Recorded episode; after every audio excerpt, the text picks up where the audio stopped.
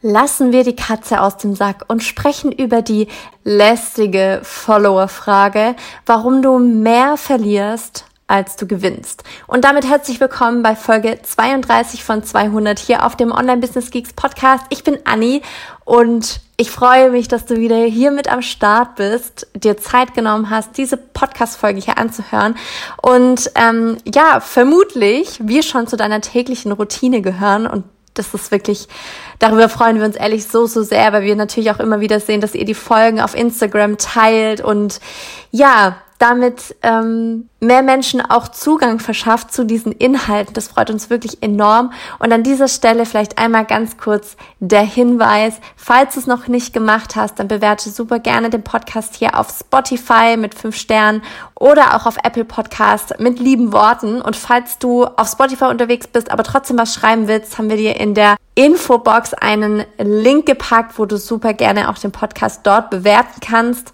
damit an dieser Stelle einmal ein herzliches Dankeschön an dich und jetzt legen wir los. Gefühlt sprechen nicht so viele Leute darüber, dass es ganz normal ist, auch Phasen zu haben, in denen du mehr Follower verlierst, als du aktuell gewinnst. Und ich möchte dir an dieser Stelle sagen, dass das ganz normal ist, dass es solche Phasen gibt. Natürlich siehst du auf Instagram vor allem irgendwelche tollen Videos, wo dir jemand zeigt, wie, mit welcher Strategie und welchem Hack jemand so und so viele Follower generiert hat, so und so viele Likes oder Saves oder was auch immer bekommen hat. Und du denkst nur so geil, die Strategie muss ich mir angucken, versuchst das Ganze umzusetzen, aber irgendwie scheint es ja nicht zu funktionieren. Und Vielleicht, um hier einmal ein bisschen auszuholen, liegt es gar nicht an deiner Strategie per se oder dass es irgendeinen krassen Hack gibt, den du verfolgen solltest, sondern wenn es jetzt gerade bei dir so ist, dass du mehr Follower verlierst, als du bekommst, dass es daran liegt, dass du irgendwas an deinen Inhalten verändert hast, also das, was du nach draußen gibst. Vielleicht bist du gerade in einer kleinen Umpositionierung und merkst, okay, ich muss mich irgendwie spitzer mit meinem Thema aufstellen. Wenn da Leute gehen, dann darfst du ihnen sogar die Tür öffnen, weil das ist vollkommen fein. Wirklich, am Ende geht's nicht um die Zahl da oben. Hab lieber eine kleine Community, die aber wirklich für dein Thema da ist, als tausende von Leuten, wo sich die Hälfte gar nicht mehr daran erinnert, dass sie dir überhaupt mal gefolgt sind. Dementsprechend, wenn du gerade Follower verlierst, weil du in der Umpositionierung bist, herzlichen Glückwunsch. Dein Content kommt offenbar nach draußen an. Es kommt nach draußen an, für welches Thema du stehst. Das ist super wichtig. Vielleicht bist du auch gerade gar nicht in der Umpositionierung, sondern du veränderst so ein bisschen die, die Art, wie du Inhalte nach draußen draußen gibst. Und das ist einmal was ganz, ganz Wichtiges, was ich dir mitgeben will, wenn du vielleicht auch verschiedene Content-Formate verwendest, also Reels, die unterschiedlich aufgemacht sind, Grafiken, die unterschiedlich aufgemacht sind. Stell dir vor, jemand sieht deinen Beitrag im Explore-Feed. Ne, das ist, wenn du auf Instagram auf diese Lupe gehst und da mal draufklickst, dann kommen da Beiträge. Da spielt Instagram die Beiträge aus, von denen der Algorithmus glaubt, dass sie besonders relevant sind und bei vielen Menschen gut ankommen werden. Das heißt, ab und zu kann es vorkommen, dass du da drin mal auftauchst, weil du irgendeinen geilen Scheiß rausgehauen hast und dadurch plötzlich doch mal ein paar neue Leute auf deinen Account kommen. So, jetzt war das vielleicht irgendein Content Piece, was du neu getestet hast, irgendwas, was du mal ausprobieren wolltest.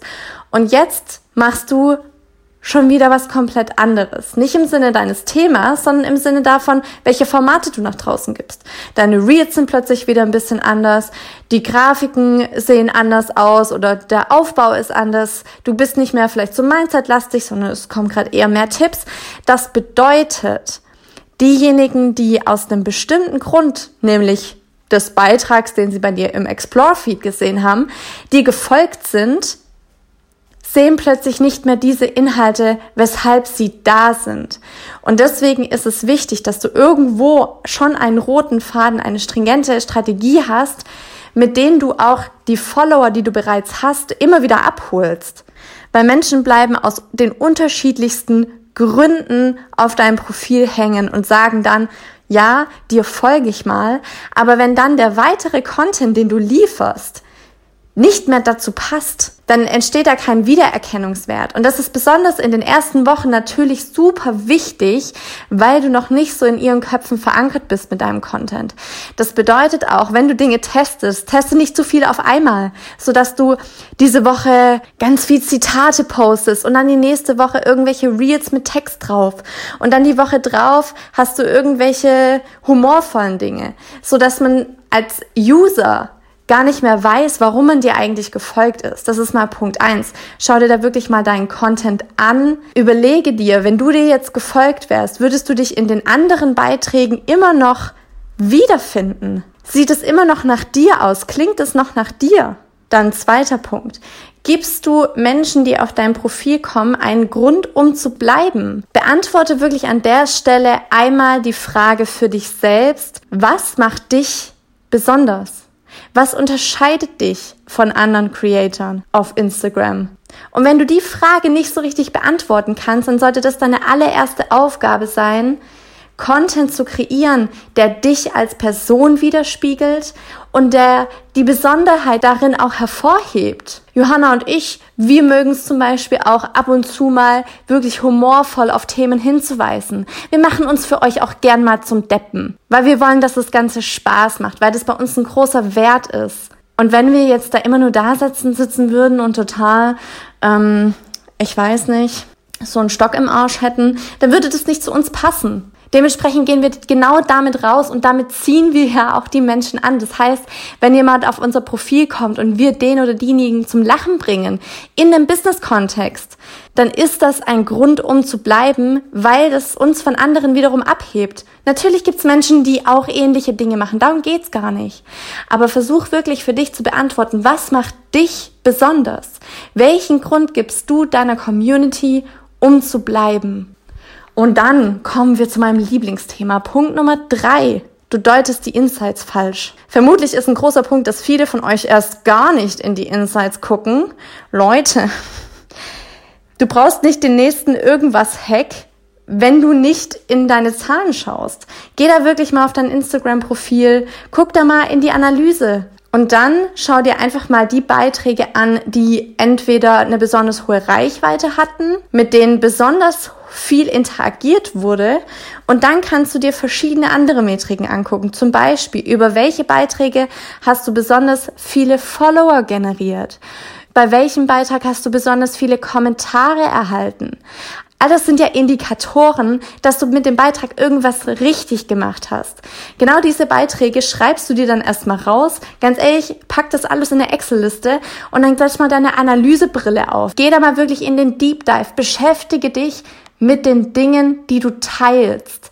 Weil immer nur zu sagen, oh, das funktioniert nicht, ich verliere Follower, aber nicht wirklich dahinter zu blicken, um mal zu, zu versuchen rauszufinden, was für Content bei dir wirklich funktioniert. Ja, das ist, ähm, ich weiß nicht, wie ich das beschreiben soll, nicht sehr unternehmerisch gedacht.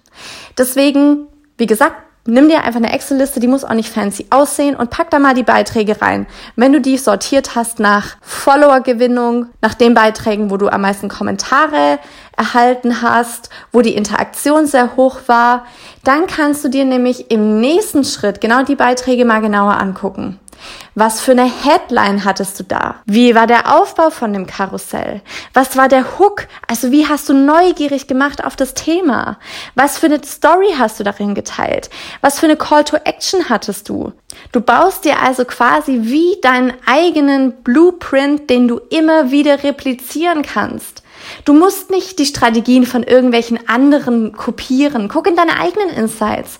Guck das, was deine Community interessiert und bau dir daraus wirklich einen, wie so einen Fahrplan, den du immer wieder anwenden kannst. Wenn du ein cooles Reel geteilt hast, das hohe Interaktionen erzielt hat, wie waren die Schnitte von dem Video?